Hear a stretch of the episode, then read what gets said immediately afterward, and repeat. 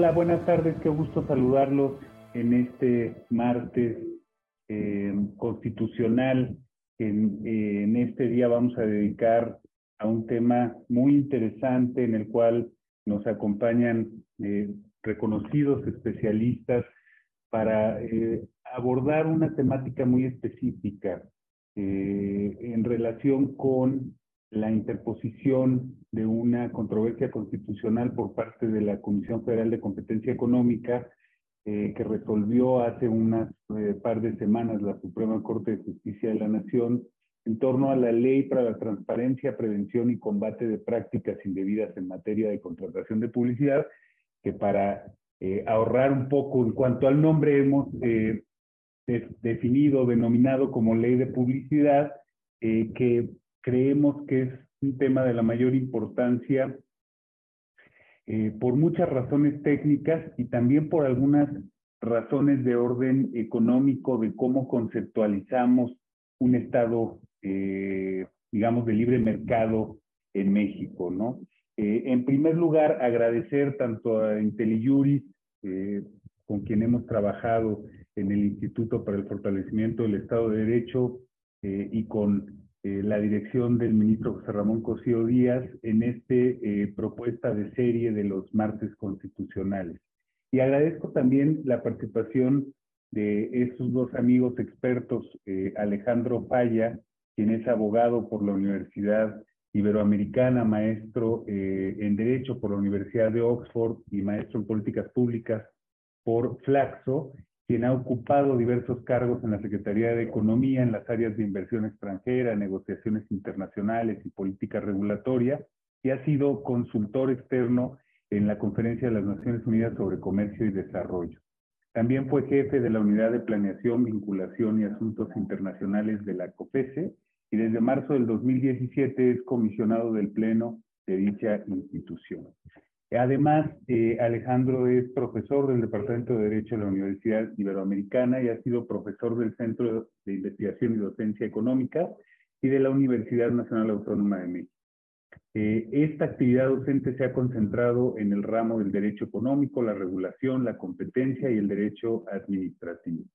Es columnista en la sección negocios del diario Reforma y tiene múltiples publicaciones en México y el extranjero. Alejandro, buena tarde, qué gusto eh, saludarte y qué gusto que nos acompañas en esta noche. Buenas tardes, Gabino, gracias por la presentación y por la invitación. Muchísimas gracias. También es un gusto, un placer eh, saludar a, Eduardo Pérez Mota, eh, un destacadísimo economista y un gran amigo que aceptó participar con nosotros en este, en este seminario, en esta eh, serie de martes constitucional. Eduardo es licenciado en Economía por el Instituto Tecnológico Autónomo de México, tiene estudios de doctorado por la Universidad de California en Los Ángeles, ha publicado varios libros y artículos sobre defensa de la competencia, comercio internacional y política industrial. Trabajó para el gobierno mexicano durante más de 35 años en muchísimas en una gama amplia de agencias reguladoras, antimonopolio, política de comercio internacional y negociaciones comerciales internacionales. Por citar solamente dos de los más importantes cargos que ha ocupado, fue presidente de la Comisión Federal de Competencia Económica de 2004 a 2013, periodo en el que se llevó a cabo una importante reforma en el sector impulsada bajo su presidencia y en 2012 fue nombrado presidente de la Red Internacional de Competencia, que reúne a más de 140 agencias antimonopolio en el mundo y desarrolla las mejores prácticas internacionales en materia de aplicación de la competencia. Actualmente, Eduardo es socio fundador de la firma Pérez Mota Estrada y Asociados, en la que ofrece servicios altamente especializados de asesoría en defensa de la competencia, análisis regulatorio y comercio internacional. Trabaja eh, en asuntos complejos que requieren enfoques legales y económicos sofisticados y bien diseñados, sustentados en un análisis estratégico y creativo. Eh, querido Eduardo, muy buenas tardes. Gracias por aceptar participar y es un gusto tenerte por acá. Gracias, Gabino. Muchas gracias por la, por la presentación y para mí es un placer compartir con, con Alejandro, con, con el comisionado de competencia eh, Alejandro Falla y, y, y contigo eh, es, un, es un gusto estar con todos ustedes y buenas, buenas tardes. Muchísimas gracias. Pues a manera de introducción, eh, para empezar a platicar algunos de los elementos principales de este caso, pues vale la pena recordar que en el año 2021 el Poder Legislativo emitió esta ley para la transparencia, prevención y combate de prácticas indebidas en materia de contratación de publicidad. Decíamos hace rato para tratar de acortar un poco este, este nombre, eh, denominarla como ley de publicidad, pero creo que separar, aunque sea un minuto en términos de cuál es la denominación, porque las razones que se adujeron eh, para la, la, exposición de motivos de, de, la emisión de esta ley tienen que ver precisamente con una supuesta indebido o mal funcionamiento del mercado de la publicidad, sobre todo y en específico lo que tiene que ver con los aspectos de la contratación, y es una ley sumamente atípica porque está regulando un aspecto específico de la intermediación comercial de un, eh, de un mercado, como en este caso es la publicidad, eh, para de alguna manera acotar de manera o limitar de manera muy importante la posibilidad de que las agencias publicitarias pudieran comprar para posteriormente revender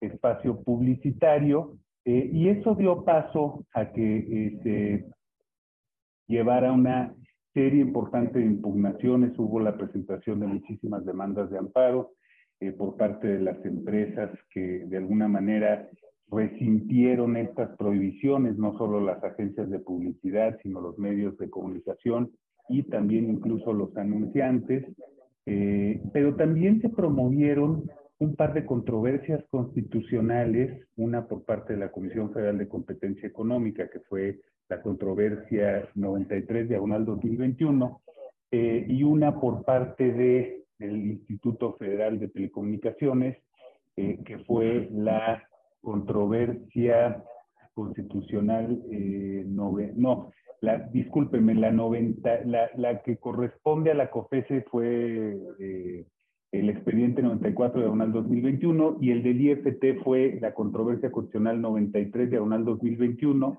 Ambas fueron turnadas a la ponencia del ministro Pardo Rebolledo y eh, en sesión del 8 de junio pasado por una votación de ocho votos, se declaró la invalidez de esta, de esta ley derivada de eh, lo que se adujo fueron violaciones al procedimiento legislativo eh, y fue votada por una mayoría calificada de ocho votos eh, de los ministros del Tribunal Pleno.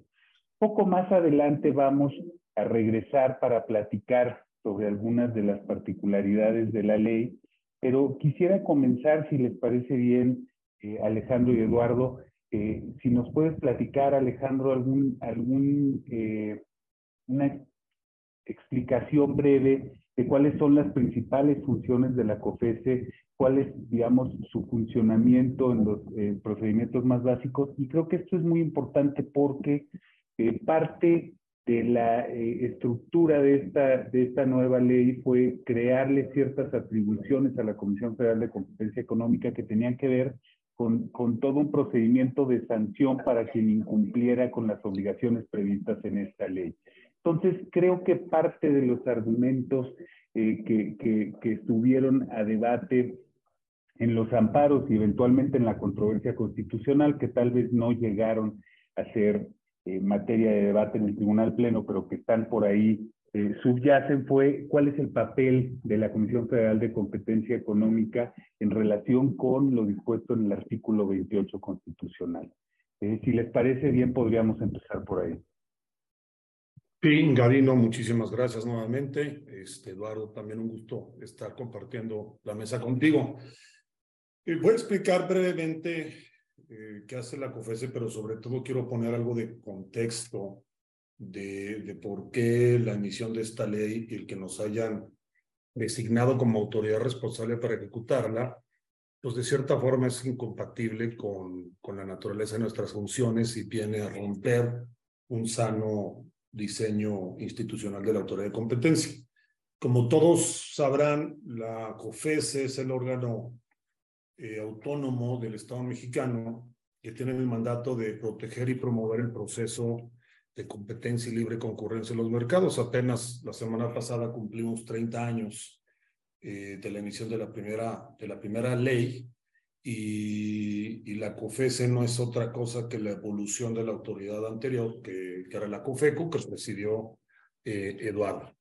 Y, y aunque Estados Unidos inició con este sistema hace poco más de 100 años con, con la Sherman Act y, y, Europa tiene medio siglo construyendo su sistema, ahorita prácticamente todas las jurisdicciones, todos los países que, que, que se basan en el libre mercado tienen una ley de competencia y a diferencia de otras materias, se, han, se ha alcanzado un nivel de convergencia muy importante. Cuando uno pregunta qué es la política de competencia, entendida en sentido estricto, es decir, eh, cuál es el contenido de una ley de competencia y qué es lo que hace una autoridad de competencia, las mejores prácticas son muy claras y no hay eh, mucho espacio para donde moverse. Eh, básicamente nuestras funciones, las, las voy a resumir de manera de manera sobresimplificada, se pueden agrupar en tres. Eh, una, una tiene que ver con la investigación y sanción de prácticas monopólicas, que tenemos dos grandes categorías, los, los cárteles o las prácticas absolutas, que son acuerdos entre competidores para fijar precios, restringir abasto, segmentar mercados, coordinar posturas en licitaciones. Estas prácticas se consideran el pecado capital o el más atroz en el sistema de competencia porque invariablemente eh, daña de manera muy importante a la sociedad, generando sobreprecios, reduciendo oferta, y por eso se castigan per se, independientemente de, de sus consecuencias en el mercado. Y el otro tipo de prácticas son, digo, en México se conocen como prácticas relativas, pero en el mundo como abusos de posición dominante, que consisten en estrategias comerciales de empresas con poder de mercado en, ciertos territorios, en ciertos mercados, para obstaculizar el ingreso de rivales o para sacarlos de la, de la cancha de juego de manera indebida.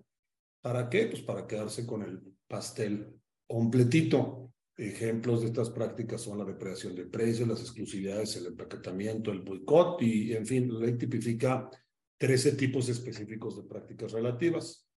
Otra función son las, la, la, prevención de fenómenos de concentración anticompetitivos, para lo cual hay que revisar transacciones, fusiones, adquisiciones eh, económicamente relevantes este, para, para verificar que el resultado de esa transacción no sea la creación de un monopolio, de una situación anticompetitiva, de, de una estructura de mercado anómala, eh, y en ese sentido, pues también nosotros tenemos un sistema de notificación de concentraciones, al igual que muchas otras autoridades en el mundo. Y una tercera función, y hemos sido muy activos durante la presente administración por razones obvias, y ya lo éramos desde antes, es la, digo, la diferencia es que empezamos a acudir a medios de control constitucional, es la promoción de reglas del juego que generen dinámicas competitivas eh, eficientes para los mercados y que redunden en un bienestar del consumidor, porque a menudo la competencia se obstaculizada no tanto por las empresas, sino por el propio poder público, al emitir leyes, regulaciones o al tomar decisiones administrativas que favorecen a unas empresas, que discriminan, que, que cierran mercados, que, que limitan la capacidad para competir. El, ca el, caso más grotesco que hemos visto ha sucedido en el sector eléctrico, donde ha habido una política deliberada del gobierno, eh, donde a través de disposiciones secundarias, ni siquiera cambiando la, la ley vigente, eh, pues se ha tratado de privilegiar artificialmente a las empresas productivas del Estado, a, a la CFE y a Pemex, e impedir que, que otro tipo de generación que es limpia, que es más barata, como la eólica, como la fotovoltaica, van a quitarle mercado a estas, a estas empresas. Entonces, esto es lo que hace la COFESE en términos generales y esto es lo que hace cualquier autoridad de competencia en el mundo. A lo que quería llegar es eh, que, para, que para poder hacer todas estas cosas con eficacia y con buenos resultados, el diseño institucional importa muchísimo. Eh, el FTC, el DOJ, la Comisión Europea no necesariamente son buenas solo porque son Estados Unidos, Canadá o Europa, sino porque tienen un diseño institucional muy sólido. México ha logrado, primero con la, con, COFECO y después con la COFESE, un diseño institucional que se puede diferenciar de muchas secretarías de Estado que con el paso de los años siguen teniendo estructuras muy precarias. Eh, algunos países institucionalmente más maduros que otros tienen mejores o peores autoridades de competencia. Entonces hay que trabajar en un buen diseño para que pueda haber buenos resultados. ¿Qué factores son importantes para, para tener un buen diseño que abonen los resultados? La autonomía y la independencia son vitales para que las decisiones se alejen del sesgo político, de las interferencias de los grupos de interés y para que puedan estar basadas en consideraciones y en análisis estrictamente técnicos eh, y que atiendan al interés común. Para esto hay que trabajar en temas desde un mando colegiado que integre distintas visiones, periodos de nombramiento relativamente largos, sistemas de nombramiento que eviten la captura política y, y muchas otras cuestiones. Un segundo factor que es muy importante es tener un catálogo eh, de facultades y atribuciones jurídicas que te permitan hacer tu chamba. Eduardo no me dejará mentir, pero cuando nace la, la, autoridad de competencia anterior, pues, pues tenía muy pocas capacidades jurídicas de, de investigación, no se pueden hacer visitas de verificación sorpresa, las multas llegaban a ser irrisorias, tanto así que casi convenía delinquir, eh, tener ganancias extranormales y pagar en el banco la sanción, que ni siquiera sucedía porque las oportunidades de defensa y el abuso de los temas de justicia pues siempre han estado ahí, ahí presentes. Pero se necesita un catálogo de atribuciones que afortunadamente tenemos. Eh, se necesita sistemas de transparencia, rendición de cuentas, se necesitan recursos, buenos profesionistas, eh, tecnologías de la información para poder hacer análisis sofisticados, sobre todo en los tiempos actuales, eh, talento humano y demás. Pero un factor fundamental es el principio de especialización. Una autoridad de competencia, que quiere ser una buena autoridad de competencia, tiene que ser especialista en su materia. Recuerdo por ahí, eh, también a inicios de esta presente administración, que a alguien se le ocurrió la brillante idea de fusionarnos con la CRE y con el IFT. Entonces, telecomunicaciones, energía y competencia en la misma canasta. Eso en los hechos hubiera implicado la destrucción de estos tres reguladores. Digo, la CRE ya ha tenido serios problemas porque es parte de la estructura de la administración pública centralizada, pero el IFT y, la COFESE seguimos siendo autónomos. Entonces, si quieres comida francesa, vas a un restaurante francés. Si quieres comida argentina de calidad, vas a un restaurante argentino. No, no vas a un eh, restaurante donde te ofrezcan todo tipo de menús. Eh, hay experimentos fallidos y muy cuestionables como el español, en donde a la autoridad de competencia le sumaron funciones regulatorias en materia financiera, eh, en materia inclusive de energía y creo que inclusive de, de comunicación postal. Entonces, no es, es, es, es, es muy bueno para tener competencia. Yo diría que para cualquier regulador sectorial, eh, que se concentre en su tema, porque de otra forma, al perderse la especialización, las decisiones empiezan a ser cuestionables y tienen una menor probabilidad de conseguir los objetivos. ¿Qué es lo que pasa con esta ley? Y nos enteramos, parte de, de lo desasiado que fue el proceso legislativo, que nos nombran como autoridad responsable para aplicar una ley que aplica entre partes privadas. Tú lo decías, Gavino, eh, es una ley que regula la cadena de valor del mercado de publicidad, empezando por los anunciantes, siguiendo por los intermediarios, que son las agencias de comunicación, y terminando con los medios de comunicación. Es una ley que supuestamente, y digo supuestamente porque si tú revisas la historia legislativa, pues no hay prácticamente ningún elemento que te permita sostener cuál es la racionalidad de esta ley, eh, una ley que pretende combatir abusos o prácticas supuestamente abusivas y asimetrías de información que seguimos sin saber cuáles eran.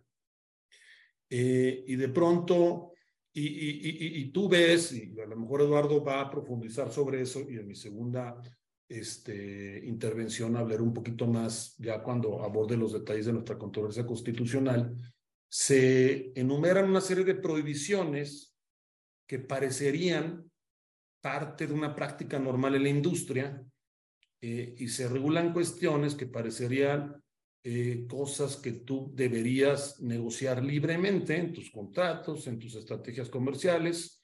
Eh, parecería que no hay personas que necesiten la tutela del Estado para empezar a poner limitaciones a unos y limitaciones a los otros. Entonces, eh, y esto es un avance de, de, de, algunos de mis comentarios que haré más adelante, cuando nos agregan funciones que no tienen absolutamente nada que ver con lo que hacemos, que es una regulación económica exante que no tiene justificación en materia de competencia, pues evidentemente una gran preocupación institucional, porque si siguiéramos con esa tendencia, pues al día siguiente nos pueden agregar funciones que son de Profeco, y en lugar de atender denuncias, pues vamos a ver si la licuadora funciona o no.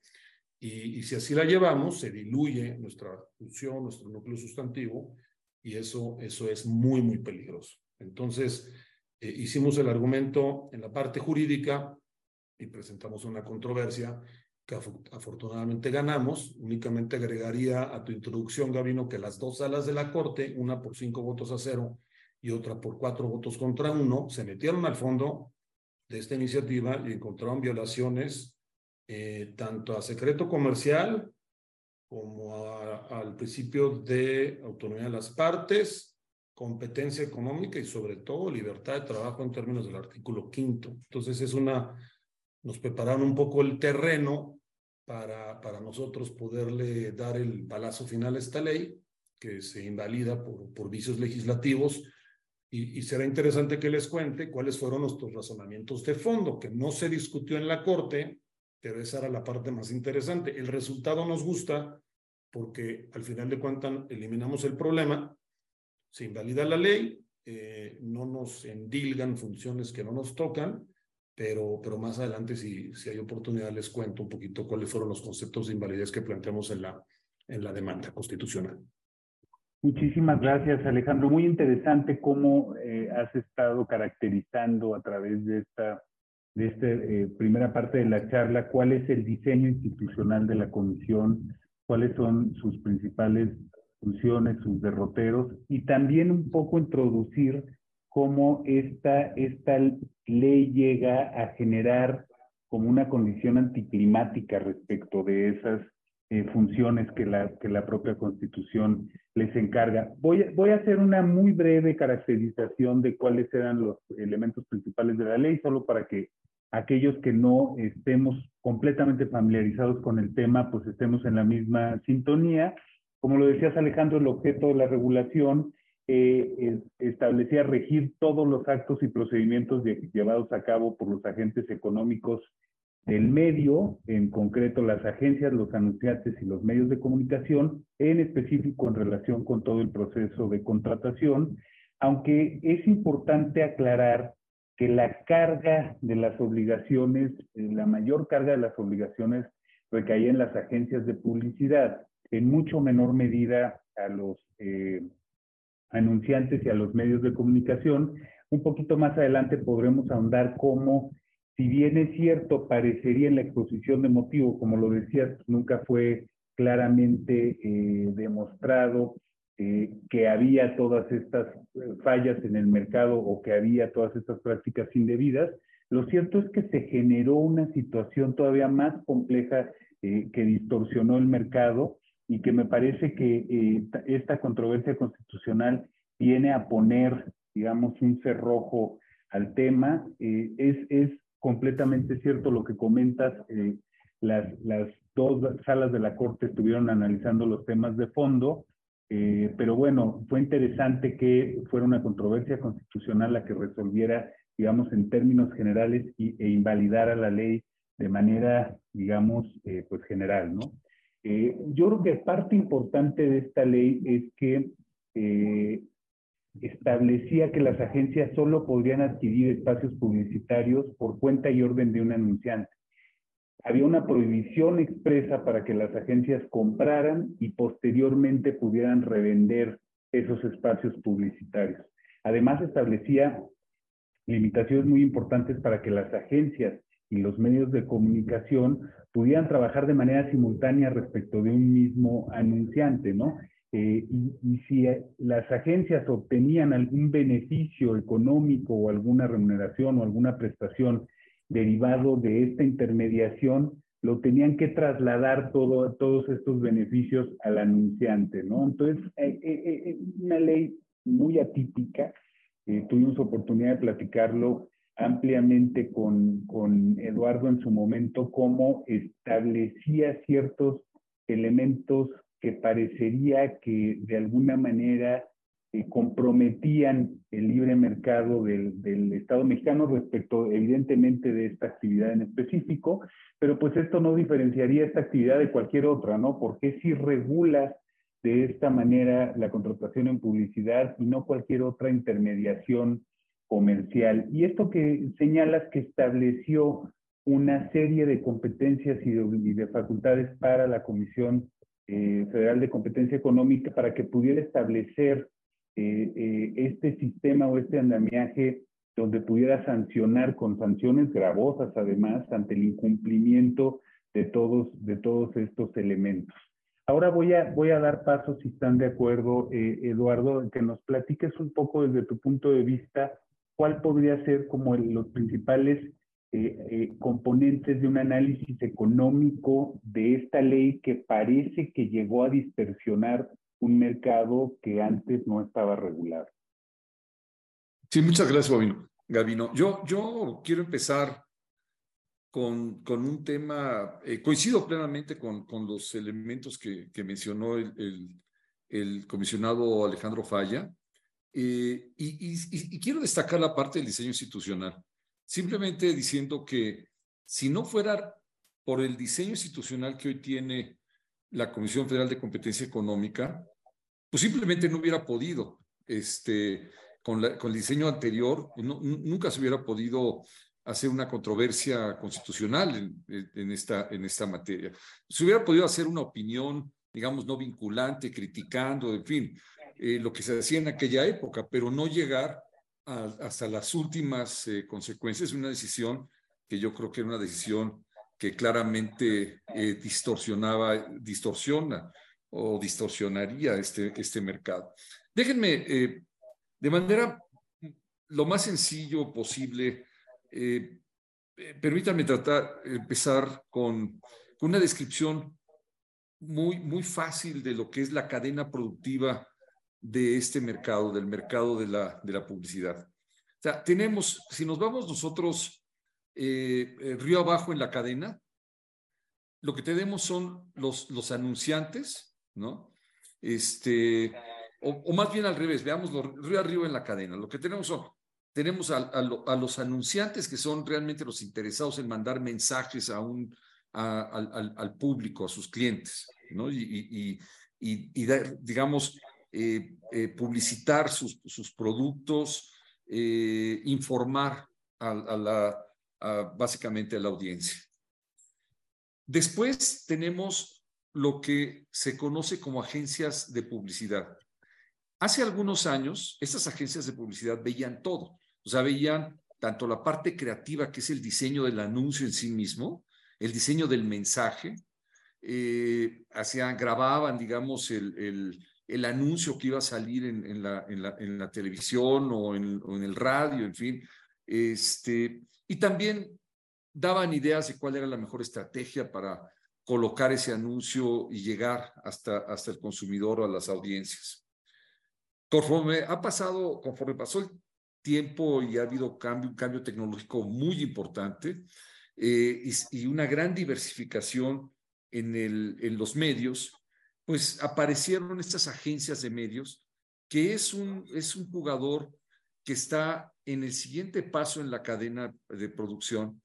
Entonces ahora ya las agencias de publicidad, básicamente son, son ellos son los creativos, los que diseñan el anuncio, los que diseñan el mensaje, eh, digamos, son los que inventan conceptos que, son ahora tan conocidos como Soy Totalmente Palacio, por ejemplo, ¿no? Este, ellos son los que se encargan de esa parte.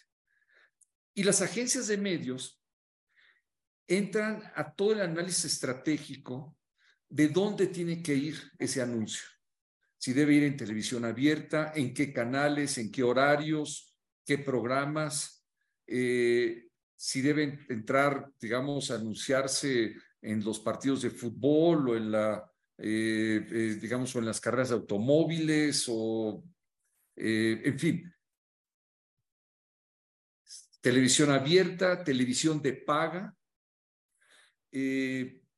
radio, en las diferentes modalidades de radio, internet, redes sociales, eh, anuncios exteriores, anuncios en medios impresos. O sea, imagínense ustedes la complejidad de la que estamos, de la que estamos hablando.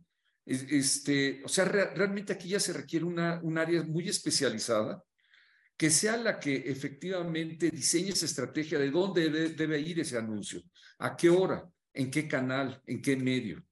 Eh, y, después, al final, lo que tenemos después de los medios, lo que tenemos ya son las, las audiencias, ¿no? O sea, finalmente, las personas a las que les va a llegar este, este mensaje.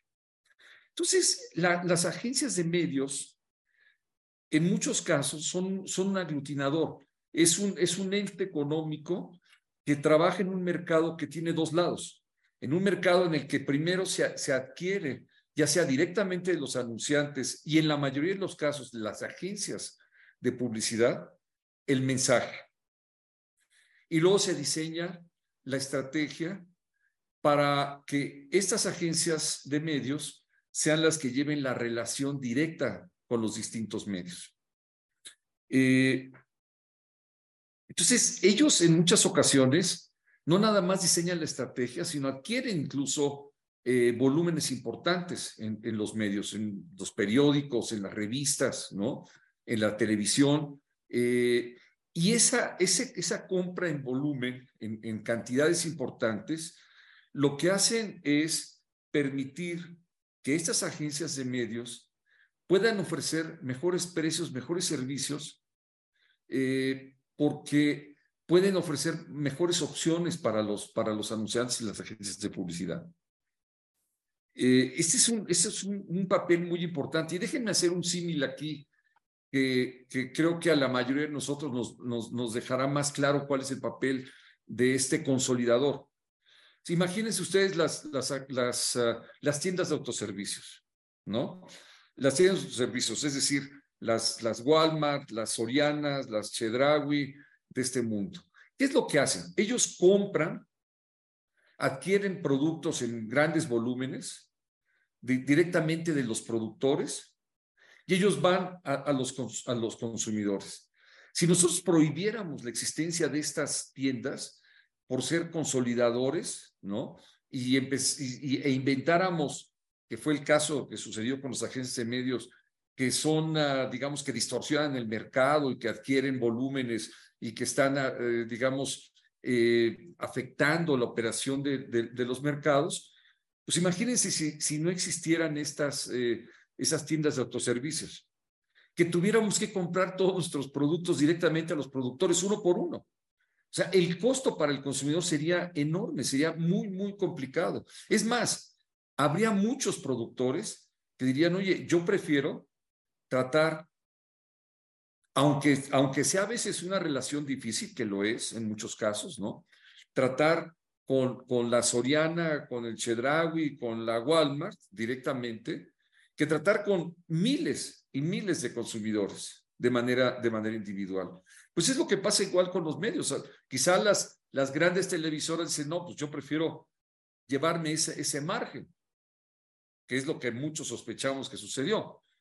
Pero ¿Qué pasa con los medios más pequeños? Que a la hora que tú eliminas las agencias de medios, los obligas a tratar directamente con miles de anunciantes. O sea, nosotros tenemos algunos clientes que son medios grandes, pero no, no tienen el tamaño de una, de una televisora y se quejaban amargamente. Decían, oye, es que para mí el costo administrativo de operar sin, sin la existencia de una agencia de, de medios es enorme. Bueno, pues eso es la distorsión que estaba generando esta, esta, eh, esta ley. Eh, estaba tratando de eliminar un jugador que es muy importante en esta cadena productiva de la, de la publicidad, eh, obligando, como, como bien lo, lo decía Gavino, ¿no? obligando a que directamente se facture o la relación se dé directamente entre el medio y, el anunciante y se transparente todo lo demás. Obviamente hay un margen de ganancia que tienen que obtener las agencias de medios, pues sí, como cualquier empresa en este, en este país, ¿no? Entonces, y además, este, al, al, al, obligar a, a, a ese tipo de operaciones, pues estabas violando un principio de competencia fundamental, estás creando barreras innecesarias a, la competencia en este, en este mercado, estás eliminando un jugador que inyecta competencia y que beneficia tanto a, tanto a, los, uh, tanto a las audiencias como a la gran mayoría de los medios, como también a, lo, a los anunciantes. Es un generador, digamos, un operador que genera mucho valor en este, en este, en este mercado. Eh, se prohíbe, como ya se dijo, pues una actividad comercial que es totalmente lícita.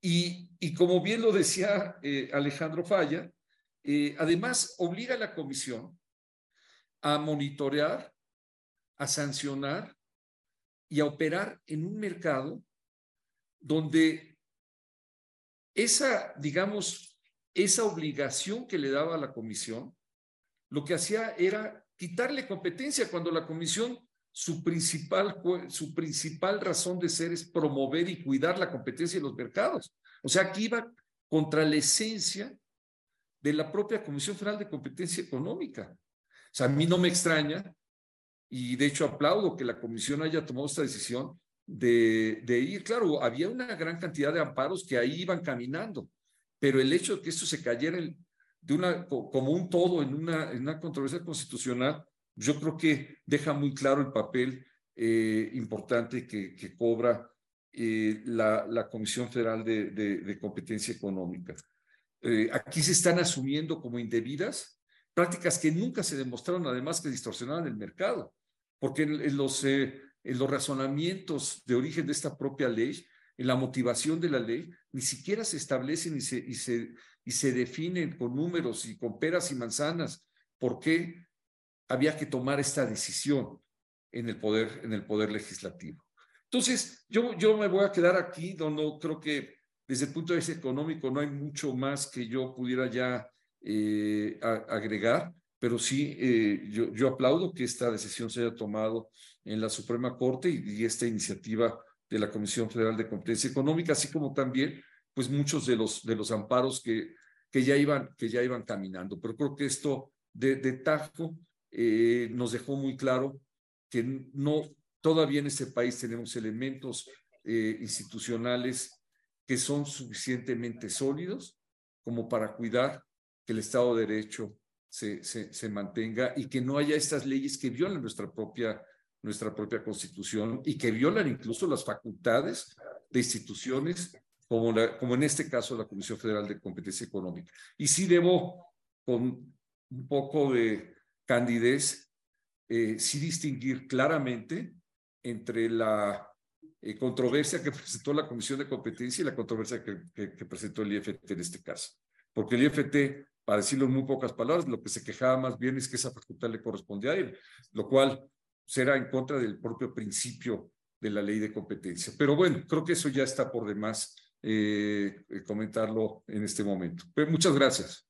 Muchísimas gracias, Eduardo. Fíjate, antes de darle la palabra a Alejandro, tanto con una pregunta como con un comentario, yo añadiría que posterior a la entrada en vigor de la ley se generó eh, una situación en relación con la centralización que se generó en el mercado, porque había, digamos, una descentralización que permitía que estos espacios publicitarios, sobre todo de las grandes cadenas, en estos procesos de empaquetamiento pudieran llegar a Nayarit, a Tlaxcala, a Michoacán, a un este, sin, sin fin de lugares y que esta, esta condición que hacían este pivoteo que generaba la intermediación de las agencias de publicidad posibilitaba de una manera mucho más eficiente esta condición a la hora que tienes que generar un contrato por cuenta y orden de cada uno de los anunciantes respecto de espacios publicitarios, pues el nivel de fragmentación lo hace imposible, ¿no? Lo hace, lo hace inviable, lo hace muy poco eficiente y genera una situación en donde, pues francamente, eh, no estaba funcionando de la mejor manera posible el mercado. Eh, una de las preguntas que tenía en, el auditorio era si, si creían ustedes que, había un desconocimiento por parte de las autoridades legislativas en términos de económica. No sé si, como dices, Eduardo, tal vez había una cierta intencionalidad, pero creo que aún esa intencionalidad no se cumplió. Creo que aún lo que se estaba buscando, eh, que era tener un efecto en relación con el mercado, no, no, no sucedió de esa manera y más bien se generó una condición eh, que, distorsionó el mercado afectando a los medios, a las agencias, a los anunciantes, y creo que en general eh, me parece que a la sociedad. Eh, hay una pregunta, comisionado, que creo que es interesante porque dice que cuáles, si existen medios, si se presentaron denuncias o se presentaron procedimientos en esta materia a la, a la Comisión Federal de Competencia Económica y cuál sería el resultado ante la declaratoria de invalidez.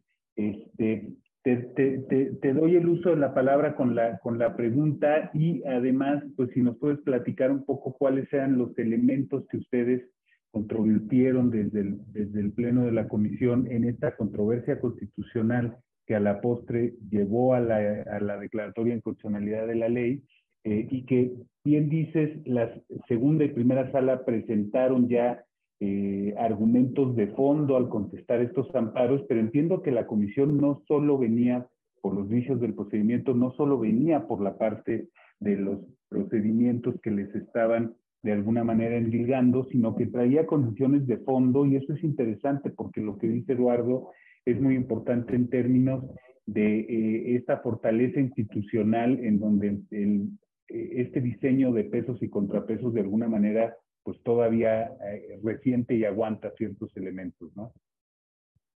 Sí, Gabino, gracias.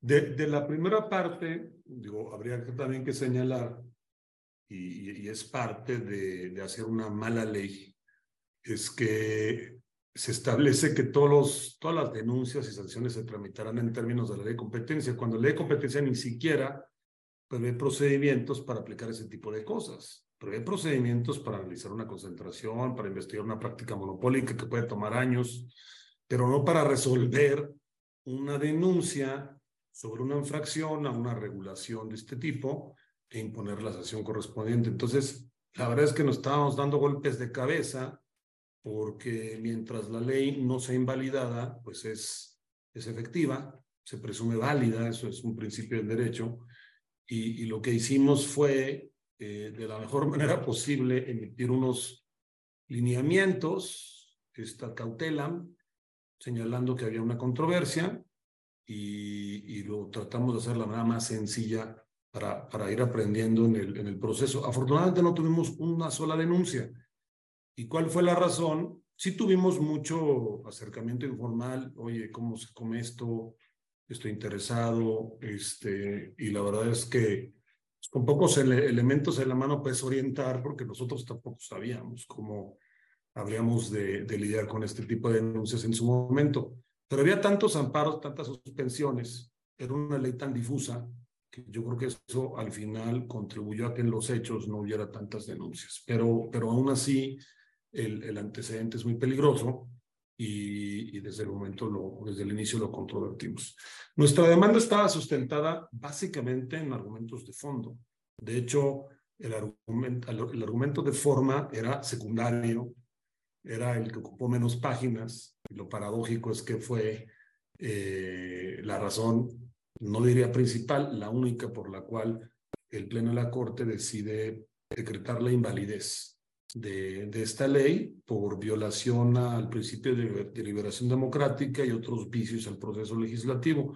Nosotros lo advertimos, establecimos, es un hecho notorio, este, que hubo este tipo de infracciones y pedimos que también se asomen a este, a este, a este problema. Pero la demanda, digamos, este, centralmente se basaba en dos argumentos. Un argumento tenía que ver con una vulneración a nuestra esfera competencial y algo que yo platicaba con algunos ministros ahora que estábamos teniendo charlas previo a la decisión, eh, les decía, lo, lo curioso es que uno normalmente se queja cuando le quitan algo, le quitan una función o le estorban una función o, no te dejan hacer tu chamba. Aquí nos están agregando algo, ¿no? Pero eso también te puede afectar muchísimo, puede estar hasta peor. Entonces, el que te agreguen funciones que son incompatibles con, con la naturaleza de, de, tu organismo, que son incompatibles con tu mandato constitucional, también son una vulneración al principio de división de poderes y también afectan eh, el cúmulo de tus otras funciones porque tienes que desviar recursos humanos, financieros, para estar atendiendo cosas que no tienen absolutamente nada que ver con lo que haces. Entonces, el primer concepto de invalidez desarrolló eh, argumentación jurídica en este sentido, como la ley es, es, es, es este, invasiva, como vulnera nuestra esfera competencial, eh, y cómo afecta nuestros principios de garantía institucional y orgánica, ¿no? Como, como organismo. Y, y, esto de que podemos presentar controversias eh, es muy afortunado y ya somos expertos al parecer en eso, porque tenemos 10, 15 este, que hemos presentado en los últimos años contra eh, decretos energéticos, contra la ley de austeridad, contra todos y cada uno de los presupuestos de egresos de los distintos ejercicios fiscales, a excepción de este, porque no hubo manoseo en, el, en los anexos. Eh, eh, entonces, sí es, sí es efectivamente una, un poder muy importante que tenemos. El segundo concepto de invalidez tiene que ver una violación al principio de competencia como tal. Este, porque como bien explicaba Eduardo hace rato, algunas prácticas que se prohíben parecen ser eficientes. O sea, el que tú compres ex ante espacios publicitarios eh, no solo te permite tener mejorías en precio, sino que también te permite administrar esos espacios de la manera más eficiente entre tu cartera de clientes y tú puedes hacer tus estrategias comerciales. O sea, conviene tanto para la agencia como para el cliente que existe ese pool disponible. El hecho de que tengas que trasladar cualquier descuento forzosamente a las agencias elimina de tajo todos los incentivos para conseguir mejorías en precio en primer término. Y a eso agrégale eh, el hecho de que, por ejemplo, tú tienes que sujetarte a reglas específicas cuando pactas la remuneración.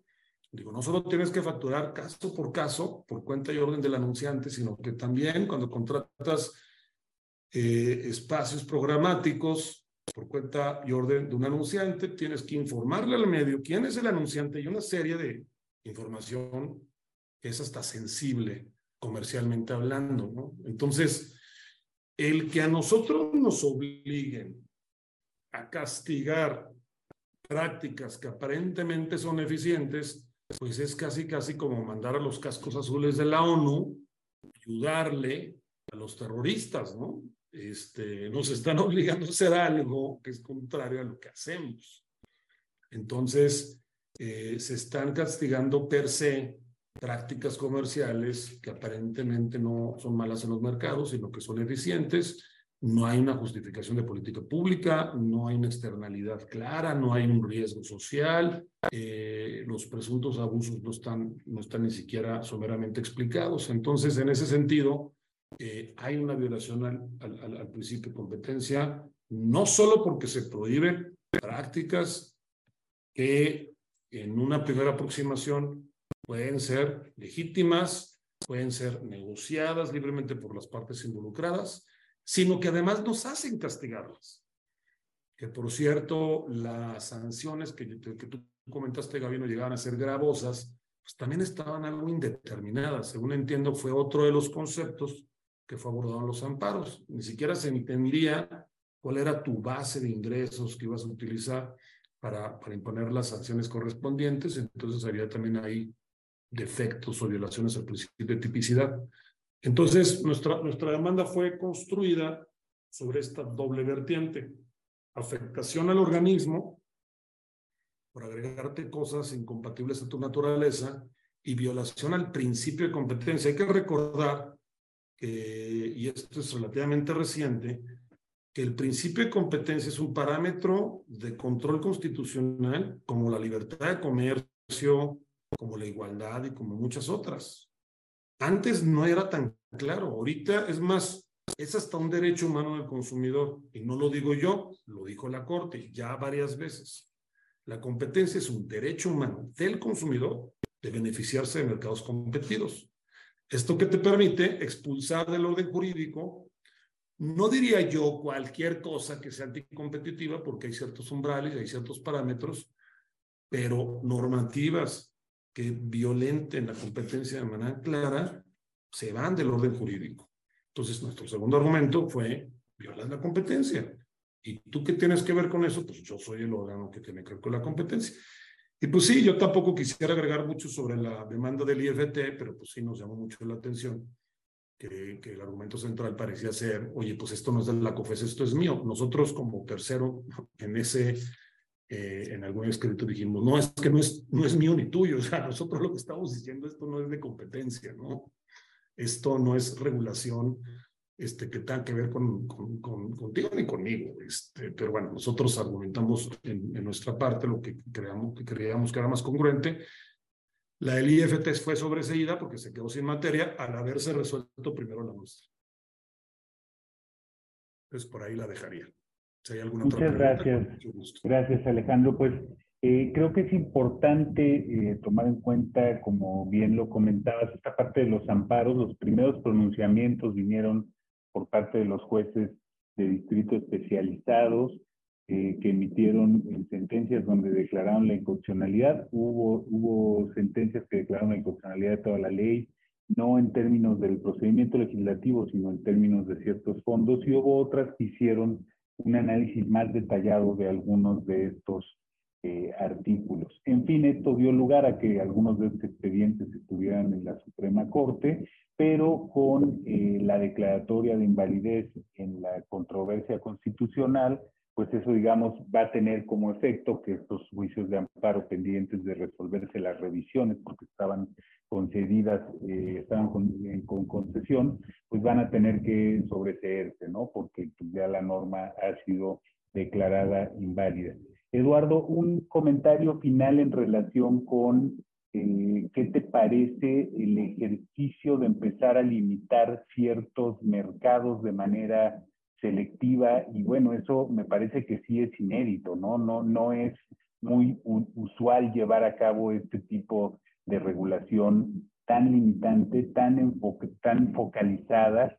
Eh, y bueno, pues ya vimos lo que generó en el mercado. ¿no? Sí, yo, yo yo la verdad es, eh, este, yo nunca había visto una decisión de, de esta naturaleza.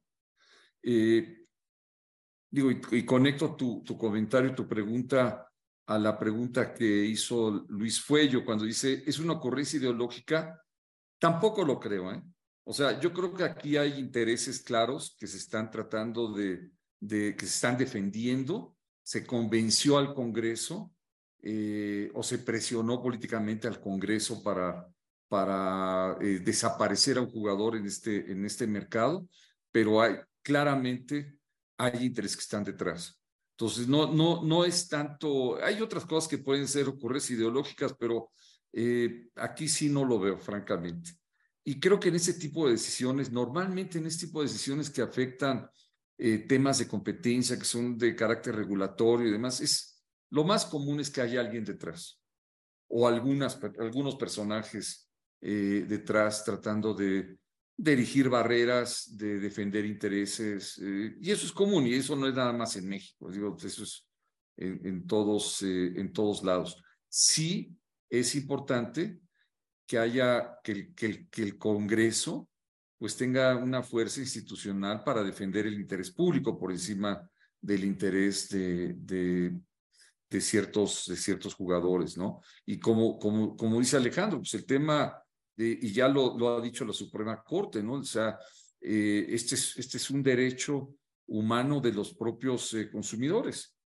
Y esa es una, digamos, una decisión bien importante, ¿eh? porque ahorita en, en, en, todo lo que tiene que ver con economía digital, pues estamos entrando en esta, en esta discusión si la, la promoción de la competencia es un tema que defiende intereses de empresas o de grupos de empresas que pueden ser chicos, medianos, en fin, vis a vis los grandes, las grandes plataformas, o eh, es un tema de interés de, los consumidores y cómo encuentra ese vínculo ¿no? de, la, eh, de la defensa de la competencia y el interés finalmente visto como, la defensa de la competencia vista como, como en la protección, digamos, del interés de los consumidores como un, como un derecho humano. Entonces es, interesante esta, es, esta posición.